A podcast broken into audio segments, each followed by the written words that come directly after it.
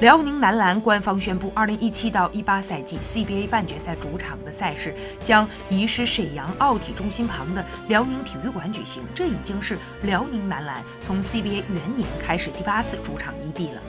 二十三年来，辽篮就像是逐水草而居的游牧民族，一直都在迁徙。八次主场异地，经历六个城市，放眼整个联盟，没有哪支球队比辽宁队更能折腾。可是迁回沈阳之后，辽篮就能夺得队史首座总冠军了吗？从两年前辽足在沈阳奥体中心的表现来看，那一带的风水似乎并不太有助于球队取得佳绩。